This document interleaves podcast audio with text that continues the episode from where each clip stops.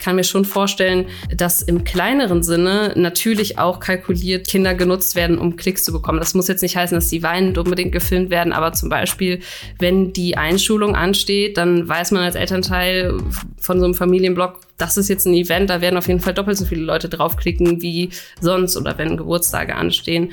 Und dementsprechend ist es schon ein bisschen kalkuliert. Das würde ich schon auf jeden Fall da manchen vorwerfen, ja. Gesellschaftlich, politisch, persönlich. Herzlich willkommen zu einer neuen Folge hier bei Lou, dem Podcast.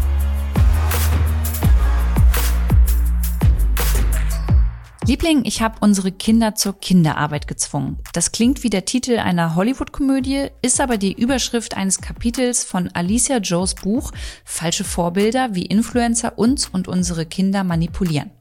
Alicia ist eine der erfolgreichsten, meinungsstarken YouTuberInnen der Stunde. Ich werde sie gleich fragen, was genau sie mit diesem Vergleich meint und welche Kritik sie an meinem Beruf noch so hat. Außerdem sprechen wir übers Gendern und über die Frage, wie eine gesunde Debattenkultur eigentlich aussehen sollte. Ich wünsche euch wie immer ganz viel Spaß beim Hören einer neuen Folge Lu, dem Podcast. Los geht's! Alicia, ich freue mich mega, dass du heute da bist und habe natürlich auch ein bisschen recherchiert über dich im Internet und da steht, dass du früher als Kind Astronautin werden wolltest. Warum bist du das nicht mhm. geworden? Ja, freut mich auch, dass ich da bin. Warum ich nicht geworden bin, gute Frage. Also ich glaube, weil das Physikstudium so trocken war. Also ich habe tatsächlich ein äh, Semester Physik studiert und habe dann aber gemerkt, ja, äh, das wird wahrscheinlich noch ein bisschen anstrengend, das jetzt, äh, keine Ahnung, die nächsten paar Jahre durchzuziehen. Und dann habe ich mich entschieden, doch in die kreative Richtung zu gehen, weil das so meine andere Leidenschaft war. Du, ähm, du sprichst ja auf deinem YouTube-Kanal auch so voll gesellschaftsrelevante Themen an. Und deswegen würde mich voll interessieren, wie du darüber denkst, dass jetzt tatsächlich auch Privatpersonen, die ganz viel Geld haben, planen, dass es irgendwann mal quasi Pauschalreisen halt ins All gibt, die wir buchen können, wenn wir die Kohle haben. Siehst du das kritisch oder findest du das dann eher cool? Ja, gute Frage. Also war irgendwie auch abzusehen, dass es irgendwann kommt. Ich sehe es natürlich äh, super kritisch in Bezug auf das Klima, weil äh, wir wissen alle, diese ganzen Raketenstarts sind äh, fürs Klima katastrophal, wobei man es da natürlich noch so ein bisschen rechtfertigen kann im Sinne von, wir sind auch ein bisschen auf die Forschung angewiesen, auch in Zukunft, ne, was äh, vielleicht äh, die Menschheit macht, wenn äh, man hier nicht mehr leben kann auf diesem Planeten und Co. Privatpersonen ins All zu schicken, ist da so eine Sache. Ich finde es auf jeden Fall kritisch, aber ich denke, das ist leider äh, Angebot und Nachfrage, ne, wie irgendwie so oft im Kapitalismus und dementsprechend wahrscheinlich nicht zu verhindern. Stichwort Kapitalismus. Lass uns mal eine Reise in die Influencerinnenwelt starten. Du hast ja gemeinsam mhm. mit der mhm. Journalistin äh, Sabine Winkler ein Buch geschrieben mit dem Titel Falsche Vorbilder, wie Influencer uns und unsere Kinder manipulieren. Wie kam es zu dem Buch? Also erstmal ist es ja so, dass ich schon immer auf meinem YouTube-Kanal über das Thema spreche. Was heißt schon immer, aber so seit zwei Jahren jetzt ungefähr. Das hat damit angefangen, dass ich so eine der ersten war, die das kritisiert hat, dass so viele Familienblogger ihre Kinder äh, viel präsentieren und äh, meines Geschmacks und auch eigentlich äh, laut dem Gesetzgeber ein bisschen zu viel äh, preisgeben. Und äh, seitdem bin ich ja auf meinem Kanal recht gesellschaftskritisch, so würde ich es bezeichnen. Und natürlich auch oft im Bereich Influencer, weil ich mich da einfach am besten auskenne. Also weil ich da jetzt schon selbst in der Branche lange arbeite und auch super viel konsumiere, super viele Videos schaue, ähm, ganz viel mitbekomme. Und da ergibt sich das, dass ich ein bisschen dafür der Experte bin.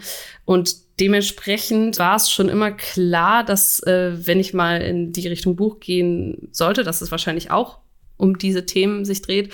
Und beim Buch hat es auch so perfekt gepasst, da ja das Buch nochmal eine Zielgruppe anspricht, die nicht unbedingt meine Videos schaut. Also diese Message, die ich rüberbringen möchte, würde ich gerne auch äh, an Eltern zum Beispiel oder an Pädagogen raustragen. Und ich verstehe, dass die vielleicht jetzt nicht 24 Stunden auf YouTube hängen und deswegen meine Videos kennen.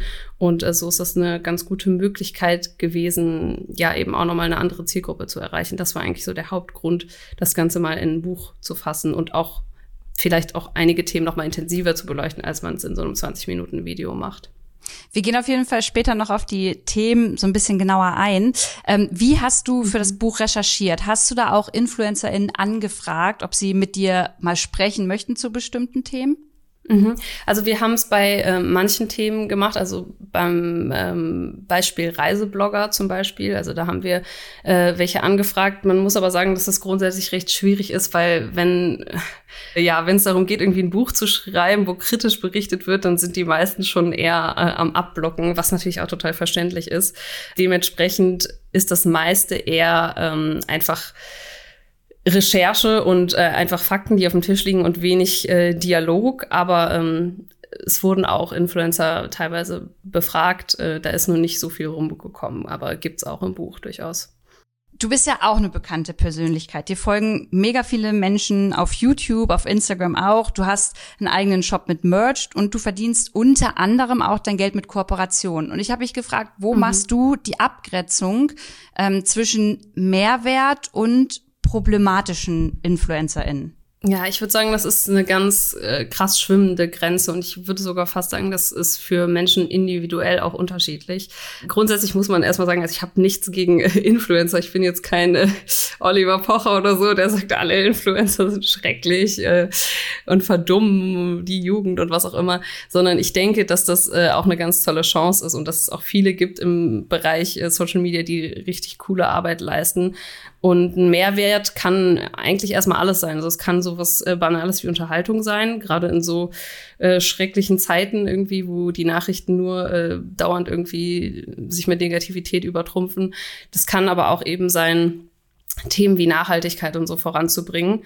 Ich würde das ein bisschen so definieren, wenn man anfängt mit seiner, also man hat ja eine Verantwortung als Influencer und es gibt eben die, die damit verantwortungsbewusst umgehen und sich zum Beispiel überlegen, ganz genau für was sie werben oder auch überlegen, wie was rüberkommt, wenn sie jetzt irgendwie ein Video produzieren, auch im Comedy-Sinn, was dann, ob man da über, weiß ich nicht, irgendwie Randgruppen lacht oder sowas in der Art und da ist so die Grenze, die so verschwimmt. Also wer geht verantwortungsbewusst damit um und wer bietet da so einen Mehrwert und wer nicht.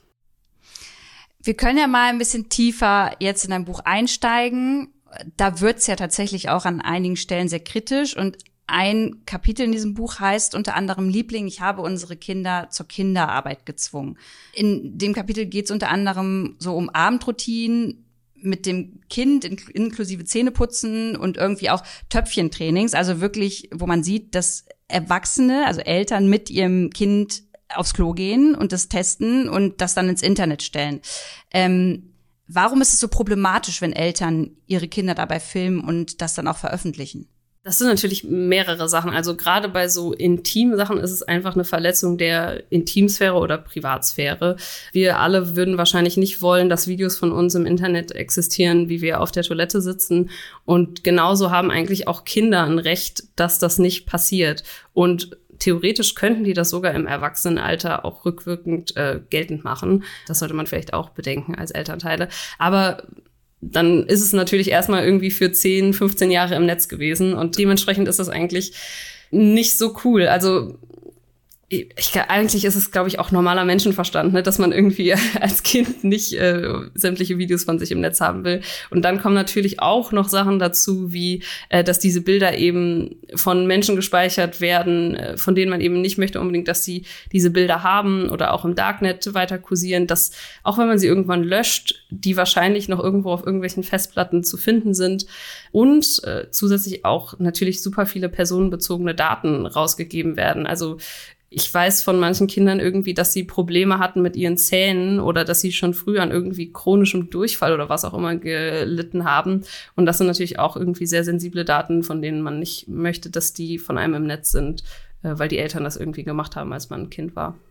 Ich muss sagen, dass ich auch erst sensibilisiert werden musste für das Thema. Also ich glaube mhm. schon so vor drei Jahren. Ich habe auch mal mit Toja Diebel darüber gesprochen, die meine ja. Kampagne auch dazu gemacht hat. Und Vorher war ich mir dessen einfach gar nicht bewusst. Und nicht nur bei Kindern, sondern auch, wenn ich mit meiner Story irgendwie durch die Gegend gelatscht bin, dass immer andere Menschen ja. in dieser Story zu sehen waren. Das war mir mir war das nie so bewusst, dass es echt uncool ist, weil vielleicht ja auch manche Menschen einfach nicht im Internet gesehen werden möchten. Und ich musste da auch erst darauf hingewiesen werden. Und für mich war das im ersten Moment erstmal so, oh, jetzt kritisiert mich wieder jemand. Dann war ich erstmal so, hatte so Abwehrhaltung und dann habe ich mich damit auseinandergesetzt. Und deswegen würde mich mal voll interessieren, wenn du über über äh, Kolleginnen von uns sprichst und da auch Beispiele nennst, ähm, gehen die im Nachhinein auch darauf ein, in den Austausch mit dir, ändern die was auf ihren Profilen? Ja, in den Austausch eher selten, muss man sagen. Also was ich aber auch total verstehen kann. Also wenn ich selbst kritisiert werde, zu 100 Prozent, das erste ist immer okay. Erstmal so äh, vielleicht sogar eine Abwehrhaltung, wenn es was ist, was einen wirklich jetzt sehr stark trifft. Dementsprechend verstehe ich absolut, dass sie da nicht sofort mit mir in den Austausch gehen. Man merkt aber teilweise, dass dann vielleicht auch ein öffentlicher Druck entsteht wo ich immer hoffe, dass das nicht durch allzu böse Nachrichten ist. Also ich versuche auch immer meine Community irgendwie zu so Rationalität und sowas anzuhalten. Aber ähm, gerade beim Thema Kinderinfluencer hat man schon gemerkt, äh, dass das dann natürlich auch von anderen Leuten aufgegriffen wurde, das Thema, wie zum Beispiel eine Mr. Wissen to Go. Und wenn so viele Leute sensibilisiert werden, dann äh, kommen natürlich auch Kommentare bei den Leuten, um die es geht, und da gab es schon wirklich einige, die auch dann in Stories verkündet haben, dass sie ihre Kinder ab jetzt etwas weniger zeigen. Natürlich nicht, weil irgendjemand sie kritisiert hat, sondern es hatte dann meistens irgendwelche persönlichen Gründe, die dann da vorgeschoben wurden. Aber also man kann schon was erreichen, denke ich, ja. Du hast ja auch in einem Buch darüber geschrieben, dass da auch Familienblogger ihre Kinder dabei filmen, wenn sie, wenn sie weinen. Also wenn's, wenn die, wenn es denen mhm. wirklich schlecht geht, wenn sie traurig sind, also wenn sie einfach Gefühle äußern, bei denen sie dann vielleicht auch eine Einordnung ihrer Eltern brauchen und die dann wiederum mhm. damit beschäftigt sind, gerade die Kamera drauf zu halten. Wie kalkuliert ist das deiner Meinung nach? Kann man natürlich äh, nicht wirklich sagen. Teilweise ist es wahrscheinlich auch eine unterbewusste Sache. Ne? Man weiß einfach so ein bisschen, was funktioniert auf Social Media. Also ich bringe in dem Buch ja dieses eine Beispiel, wo es wirklich sehr kalkuliert ist, wo, ähm, also da ging es um die Bloggerin Jordan Cheyenne, das ist eine amerikanische äh, Bloggerin, bei der eben rausgekommen ist, dass sie ihr Kind äh, relativ stark so ausgenutzt hat in diese Richtung. Also da ist ein Video aufgetaucht, wo ähm, das Ende leider nicht rausgeschnitten wurde, wo sie eben ihrem weinenden Kind gesagt hat, posier mal bitte fürs äh, Vorschaubild des Videos. Da ist es natürlich sehr kalkuliert und ich kann mir schon vorstellen, dass im kleineren Sinne natürlich auch kalkuliert ähm, Kinder genutzt werden, um Klicks zu bekommen. Das muss jetzt nicht heißen, dass die weinend unbedingt gefilmt werden, aber zum Beispiel, wenn die Einschulung ansteht, dann weiß man als Elternteil von so einem Familienblog, das ist jetzt ein Event, da werden auf jeden Fall doppelt so viele Leute draufklicken wie sonst oder wenn Geburtstage anstehen. Und dementsprechend ist es schon ein bisschen kalkuliert. Das würde ich schon auf, auf jeden Fall ähm, da manchen vorwerfen, ja. Und hast du das eine Zeit lang dann wirklich beobachtet bei bestimmten Profilen? Also, dass du für dein Buch auch Recherche betrieben hast, dass du erstmal gesagt hast, okay, ich gucke mir das jetzt mal zwei, drei Wochen jeden Tag an, wie da kommuniziert wird, auch mit den Kindern in den Videos? Mhm. Ja, also was heißt beobachtet? Also ich habe mir einfach sehr viel angeschaut, ne? Also sehr viele Videos auch rückblickend. Man kann ja noch Jahre zurückschauen und da sind mir eben dann so ein paar Sachen äh, aufgefallen. Genau. Also was zum Beispiel auch super auffällig war, wenn man sich mal so die ganzen Videos so hintereinander anschaut, wie oft die Kinder irgendwie auf dem Vorschaubild sind, weil ganz bewusst mit den Kindern geworben wird, um zu klicken, weil Kinder eben irgendwie mehr Klicks äh, ziehen als vielleicht andere Themen. Äh, ja, also ich habe sie auf jeden Fall über einen längeren Zeitraum sehr, sehr viel angeschaut. Ja, und am Ende des Tages, ich meine, du und ich, wir kennen den Job halt auch und wir wissen beide, wie es läuft. Und ich kann mich auch nicht davon befreien, nicht im Kopf zu wissen, was jetzt gut laufen wird und was nicht. Das heißt, wenn ich im Sommer mhm. aus dem Urlaub heraus ein Bild von mir poste, wo ich weiß, da sehe ich nicht perfekt aus, das ist auch nicht irgendwie gestellt, sondern es zeigt mich halt einfach, wie ich da sitze und auch man sieht meine Zello, dann weiß ich natürlich, dass das auch dementsprechend gut klickt, weil das etwas Emotionales ist. Also ich kann mich davor auch nicht so schützen. Das ist, das gehört auch, glaube ich, dazu, muss man ganz ehrlich sagen, aber es gibt halt Grenzen. Also ich finde, es gibt halt Grenzen, mhm. ob du jetzt selber für dich das entscheidest oder halt, wie du halt ähm, jetzt in deinem Buch beschreibst, dann halt auch mit Kindern das Ganze und das behaupte ich jetzt bei einigen, äh, instrumentalisierst, um dann dementsprechend äh, einfach mehr Klicks zu bekommen. Ja, genau, so würde ich es auch sagen. Also stimme ich dir komplett zu. Ist bei mir genauso. Also ja, aber man sollte es halt irgendwie nicht dann auf anderes übertragen. Was, also ich meine, wir reden jetzt die ganze Zeit darüber, dass sowas auf Instagram, YouTube passiert. Auf der anderen Seite denke ich mir, gibt es da nicht irgendwie Richtlinien oder Vorgaben der Plattform, die sagen, liebe Eltern, liebe Leute, Kinder unter so und so vier Jahren haben auf dieser Plattform einfach auch nichts verloren? Mhm. Ja, gibt es. Also wird nur nicht äh, wirklich kontrolliert und eingehalten. Also ich weiß auch nicht warum. Man muss sagen, TikTok ist da noch recht streng. Wenn da irgendwie Kinder selbst einen Account haben, dann werden die öfter mal gelöscht. TikTok ist ab 13 jetzt beispielsweise, Instagram auch. Und bei YouTube gibt's auch also wirklich richtig krasse Richtlinien, wo das auch alles festgehalten äh, ist, wo gesagt wird, okay, bei Kindern darf nicht im Kinderzimmer gefilmt werden und so weiter und so fort. Trotzdem gibt es ganz viele Videos dieser Art und wenn man die meldet, passiert jetzt auch nicht so super viel. Ich könnte mir vorstellen, dass es zum einen natürlich daran liegt, dass die Plattformen auch überfordert sind, weil da ja täglich und stündlich irgendwie tausende Stunden Videomaterial hochgeladen werden.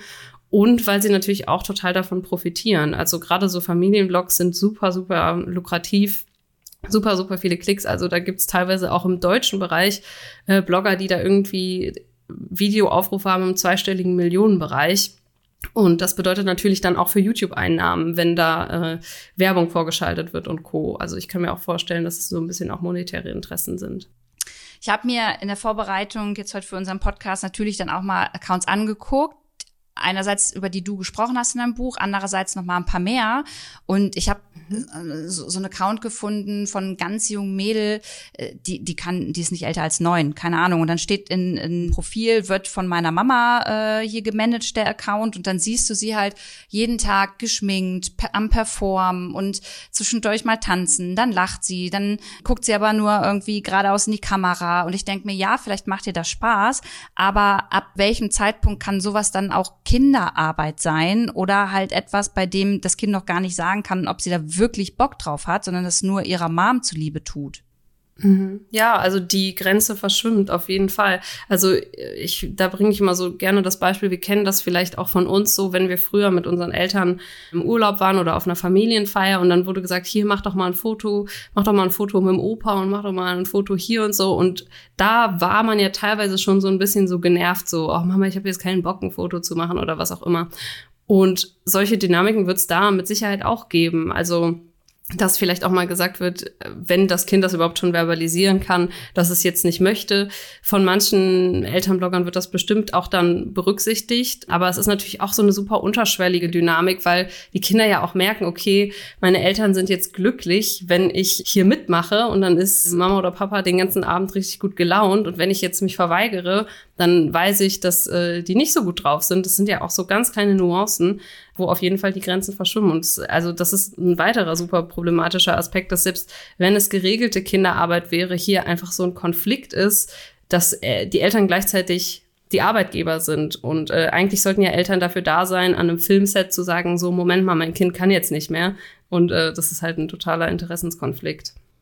Voll. Und es ist auch spannend, inwieweit das Geld, was dann natürlich auch über Kooperation generiert wird, in denen auch die Kinder dann auftauchen, äh, mhm. äh, auch am Ende des Tages irgendwann mal auf dem Konto des Kindes landen oder auch nicht, weil das Kind wird es wahrscheinlich nicht mehr zurückverfolgen können. Jetzt ist es ja so, dass wir gerade in einer Phase sind, in der das erst so richtig Fahrt aufnimmt. Kennst du schon ein Beispiel, bei dem das irgendwie passiert ist, dass ein Kind im jugendlichen Alter oder im Erwachsenenalter gesagt hat, Alter, das, was ihr hier mit mir gemacht habt die ganze Zeit, das ist einfach kompletter Bullshit und ich möchte das nicht mehr und ich will auch, dass die Fotos aus dem Internet genommen werden? Weniger. Also man hört es manchmal so aus den USA, dass dann irgendwie Kinder, wenn sie älter sind, auf jeden Fall irgendwie dann vielleicht auch nicht mehr auf diesen äh, Vlogs auftauchen. Oft ist es natürlich aber auch so, dass sie das dann weitermachen, alleine weil das eine super einfache Einnahmequelle ist, ähm, dadurch irgendwie weiter auch für sich selbst Geld zu verdienen. Man kennt es vielleicht jetzt so, weil das jetzt schon, weil es das schon länger gibt, so ein bisschen von so Kinderstars, also gerade so auf Disney und so.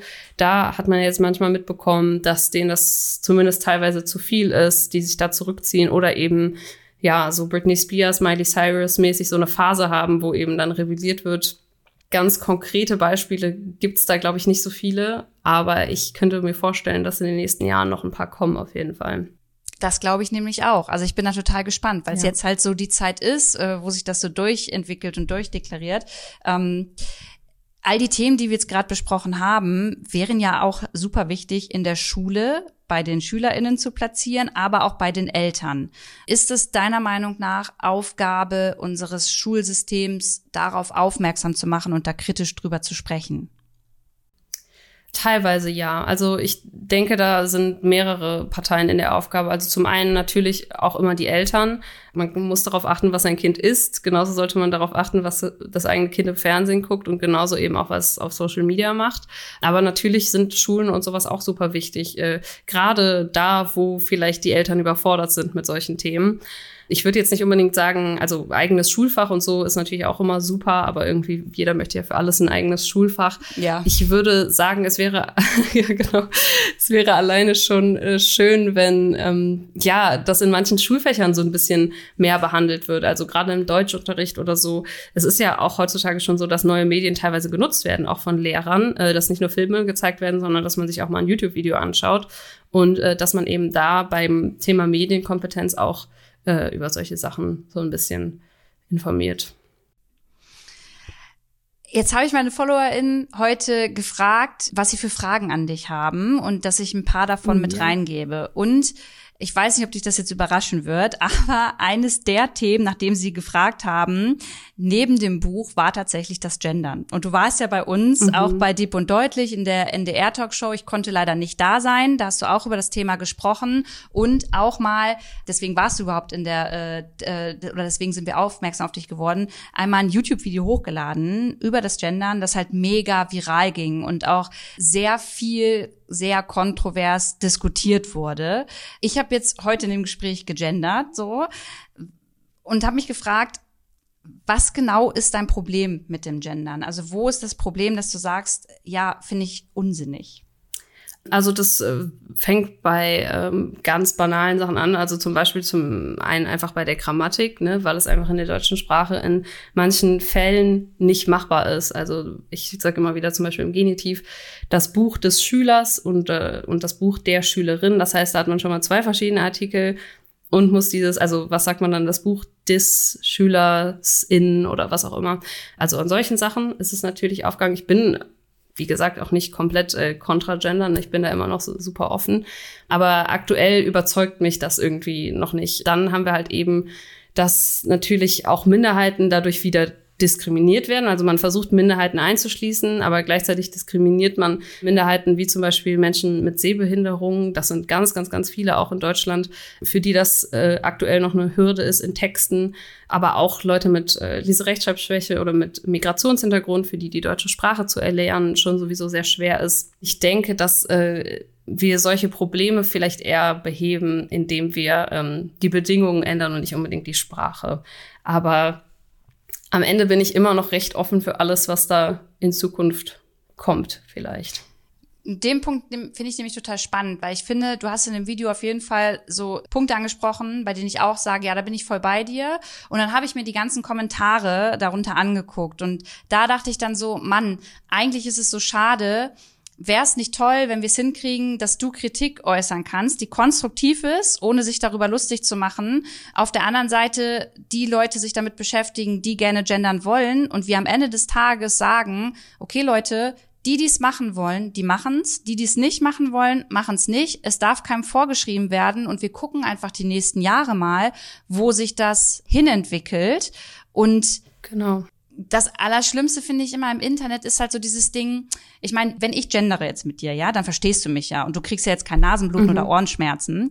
Und oft ist es aber so, dass Leute das dann nutzen, um dann zu sagen, oh, ich krieg schon wieder, ich verstehe schon wieder gar nichts, wenn die von ähm, SchülerInnen spricht. Da denke ich mir so, Mann, eigentlich verstehst du es, dich nervt es, okay, aber dann lass es doch einfach zu und du brauchst es ja nicht zu wiederholen. Weißt du, was ich meine? Also bist du auch dafür, dass man da so ein bisschen kompromissbereiter über solche Themen einfach sprechen sollte? Oder ist es so dieses polarisierende, was wir heute in unserer Gesellschaft brauchen?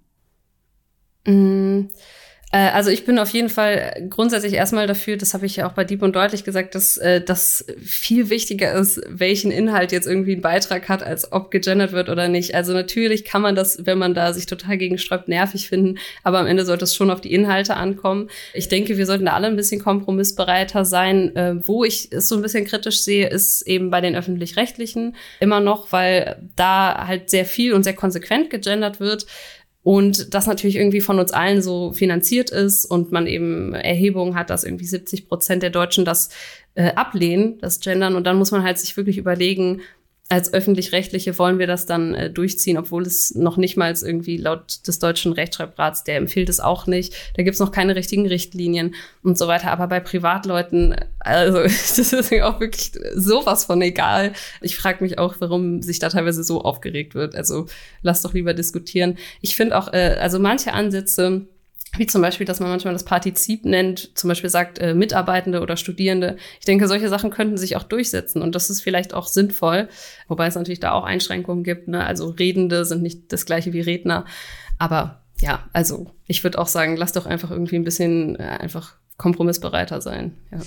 Voll. Und was du zu den öffentlich-rechtlichen gesagt hast, ich meine, Leute, die mir hier zuhören, wissen, dass ich ja auch äh, bei Dieb und Deutlich bei Funk nun mal bin.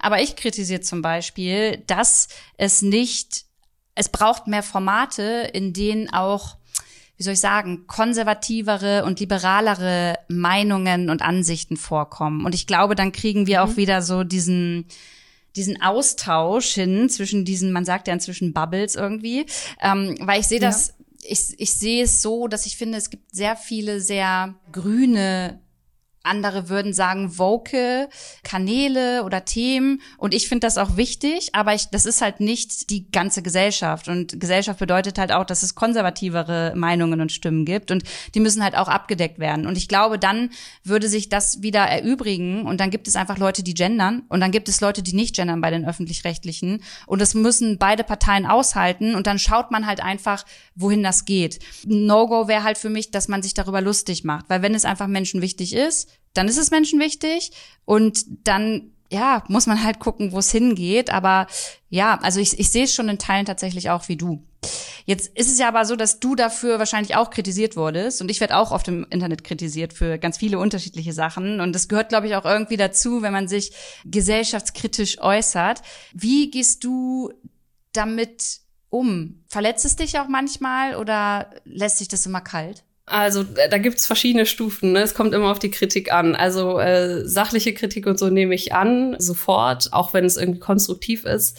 Ich bin auch voll dafür, dass auf jeden Fall Meinungen parallel existieren dürfen. Verletzen eigentlich eher weniger. Manchmal ärgert's mich, wenn Leute Sachen missverstehen, vielleicht sogar absichtlich missverstehen. Selten habe ich, dass es mir ein bisschen Angst macht. Da, wenn ich so auf Twitter rüberschaue, da werde ich irgendwie regelmäßig nur mal als Beispiel, da ich in meinem Gender-Video mich sehr stark konzentriert habe auf eben die männliche und weibliche Form äh, und wenig über Non-Binarität und sowas geredet habe, werde ich dann teilweise wirklich als irgendwie transfeindlich äh, bezeichnet. Wo ich denke so, wow, das ist ein krasser Begriff. In Deutschland gibt es Transfeindlichkeit, die richtig, richtig schlimm ist. Äh, es werden teilweise Personen, die trans sind, irgendwie noch auf der Straße angegriffen. Äh, jetzt zuletzt ja erst beim CSD, dieser tragische Fall. Und es ist wichtig, dass sowas nicht verwischt, weil dann verliert eine ganz bedeutende Randgruppe irgendwie also dieses Wort, wenn auf einmal Leute wie ich irgendwie als transfeindlich bezeichnet werden im, äh, im Netz, das macht mir so manchmal ein bisschen Sorge, aber noch kann ich da eigentlich ganz gut drüber hinwegsehen. Ich hoffe irgendwie, dass die, ähm, ja, dass so ein bisschen Meinungsfreiheit irgendwie bleibt und dass ja Worte nicht so verwischen, aber ansonsten ja. Ich hoffe, man das finde ich voll spannend. Ja, total. Ich, ich finde es ich finde es total spannend, was du sagst. Ähm, weil ich das ähnlich sehe. Ich sehe das ähnlich, dass äh, Wordings benutzt werden und instrumentalisiert werden für Dinge, die viel schlimmer zum Teil manchmal sind unter dieser Begrifflichkeit. Mhm. Und da würde ich mir einfach von allen Parteien, also egal jetzt ob eine eher konservativere oder egal ob eine linkere äh, Bubble, da würde ich mir einfach wünschen, wenn Kritik einfach konstruktiver ausgeteilt wird. Also ich finde es total in Ordnung ja, ja. zu kritisieren, aber das ist so ganz oft unterstes Niveau und überhaupt nicht mehr so, wie wir Debatten führen sollten. Und ich meine, man hätte dir mhm. auch einfach eine Frage stellen können, so ähm, hast du ganz bewusst nicht darüber gesprochen oder äh, ist es dir kein Anliegen und dann kannst du darauf eine Antwort geben, wenn du möchtest. Ich sehe das schon sehr ähnlich wie du, dass es dann schwierig ist, gleich zu sagen, dass du transfeindlich bist.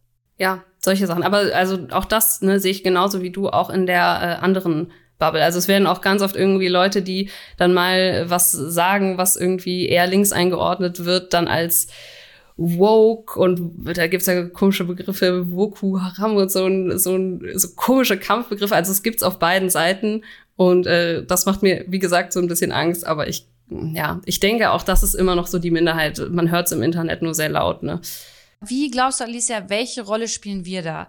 Weil ich meine, du sprichst wichtige Themen, ich spreche wichtige Themen. Und das ist ein Thema, das habe ich hier nicht auf meinem Blatt heute stehen, um es sich zu fragen, aber das beschäftigt mich. Und wie kriegen wir es hin, dass wir unterschiedliche Filterblasen wieder mehr zueinander bekommen, dass sie sich zumindest mal zuhören und am Ende des Tages vielleicht sagen, alles klar, ich habe mir es angehört, aber wir werden uns hier heute einig, dass wir uns am Ende des Tages nicht einig sind, ohne beleidigend zu werden und ohne so polemische Scheiße manchmal rauszuhauen. Wie kriegen wir das hin? Mhm. Das ist eine sehr gute Frage, beschäftige ich mich auch viel mit. Also als Einzelperson ist vielleicht die äh, beste Lösung, einfach auch bei Themen mal verschiedene Meinungen zu beleuchten. Also nicht immer nur aus der eigenen Meinung raus zu äh, quatschen, wie das ja auch viele Meinungsblogger machen, sondern sagen, hey, man kann hier auch die und die Ansicht haben, wenn man unter der und der Voraussetzung vielleicht äh, aufgewachsen ist und bla bla bla, dass man da so ein bisschen verschiedene Standpunkte beleuchtet. Ich glaube teilweise auch so Formate, die jetzt langsam irgendwie kommen, wie 13 Fragen, ne, wo dann irgendwie verschiedene Parteien miteinander reden. Oder auch von äh, Leroy, der macht ja auch so ein Format, wo es dann irgendwie, wo dann die eine Extreme gegen die andere Extreme äh, nicht argumentiert, aber wo einfach miteinander geredet wird, wo man sich dann vielleicht als Zuschauer so in der Mitte befindet und auch merkt, oh, Moment mal, dieses Argument von der Seite fand ich jetzt irgendwie schlüssig, aber auch das von der anderen Seite. Äh, vielleicht kriegen wir es so hin, dass die Leute merken, irgendwie ist es wichtig, mehrere Meinungen zu hören. Ja. Voll. Du hast schon recht, genau so eine Formate, äh, Formate braucht es, glaube ich. Wir sind jetzt halt voll weg von einem Buch gekommen und voll äh, das, äh, das Influencer. Ach ja, kein Problem. Das Influencer-Thema. äh, vielleicht ehrlich gesagt abschließend nochmal, du hast vorhin Oliver Pocher erwähnt und ich habe mich gefragt, mhm. weil am Ende des Tages werde ich auch immer ja, ich bin als Influencerin gefühlt groß geworden. Heute bezeichne ich mich ungern so, weil ich weiß, dass es gleich so negativ behaftet ist. Wo zieht man eine Grenze zwischen konstruktiver Kritik und nur noch einem Influencer-Bashing? Ich mhm. finde es total schwierig, weil das total ja. im Internet verschwimmt inzwischen. Ja, absolut. Also ähm, wo man die Grenze zieht, ist, äh, ist eine gute Frage. Also ich denke nach wie vor, dass es wichtig sein kann, auch mal einzelne sich rauszupicken, gerade die großen und die als Beispiel mal äh, hinzustellen und zu sagen, hey, das hier läuft schief, weil es gibt dann auch meistens ganz viele kleine und sogar vielleicht äh, Leute, die das dann irgendwie im Privaten nachahmen. Also sei es jetzt zum Beispiel sowas wie Kinder ins Netz stellen. Ich glaube, es wird dann zum Bashing, wenn es erstens so ein immer weiter draufhauen ist irgendwie und sich so hochschaukeln und wenn dann auch ohne Grund irgendwie, also man kennt das ja vielleicht so ein bisschen aus dem Journalismus, man soll nur das zitieren, was auch wirklich wichtig ist, um das zu belegen, was man sagen will. Und da würde ich es auch so ein bisschen sagen, also dass man wirklich nur das aufzeigt und vielleicht auch ein bisschen Witze drüber macht von mir aus, um das äh, humoristisch rüberzubringen, aber dass man dann nicht immer weiter draufhaut und nochmal und nochmal und äh, da so einen Rundumschlag macht. Ja. Da würde ich so die Grenze ziehen.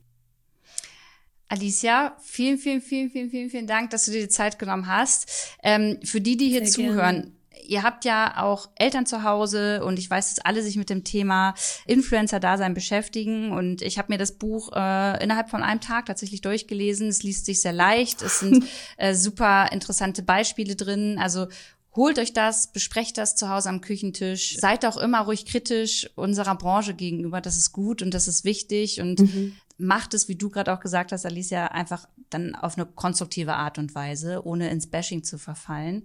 Und an dich ein ganz großes Dankeschön, dass du hier warst und dass du dir die Zeit genommen hast. Ja, danke, dass ich da sein durfte. Danke für die netten Worte zum Buch. ja, und äh, danke, dass wir hier auch wieder mal so in so einen Meinungsaustausch gegangen sind. Ja. Mach's gut. Ciao.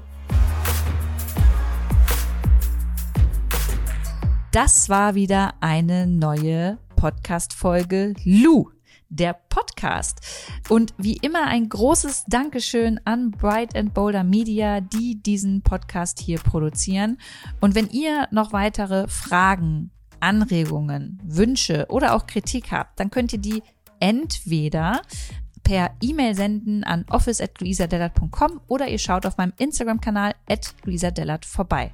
Und wenn euch diese Folge gefallen hat, würde ich mich sehr darüber freuen, wenn ihr auf Spotify oder iTunes eine Bewertung dalasst, entweder einen kleinen Text schreibt oder aber euch ein paar Sternchen auswählt. Fünf wäre natürlich grandios. Das hilft uns in unserer Arbeit sichtbarer zu werden und ist einfach ein schöner Support. Vielen Dank und wir hören uns nächste Woche wieder. Bis dahin bleibt gesund und munter. Eure Lu.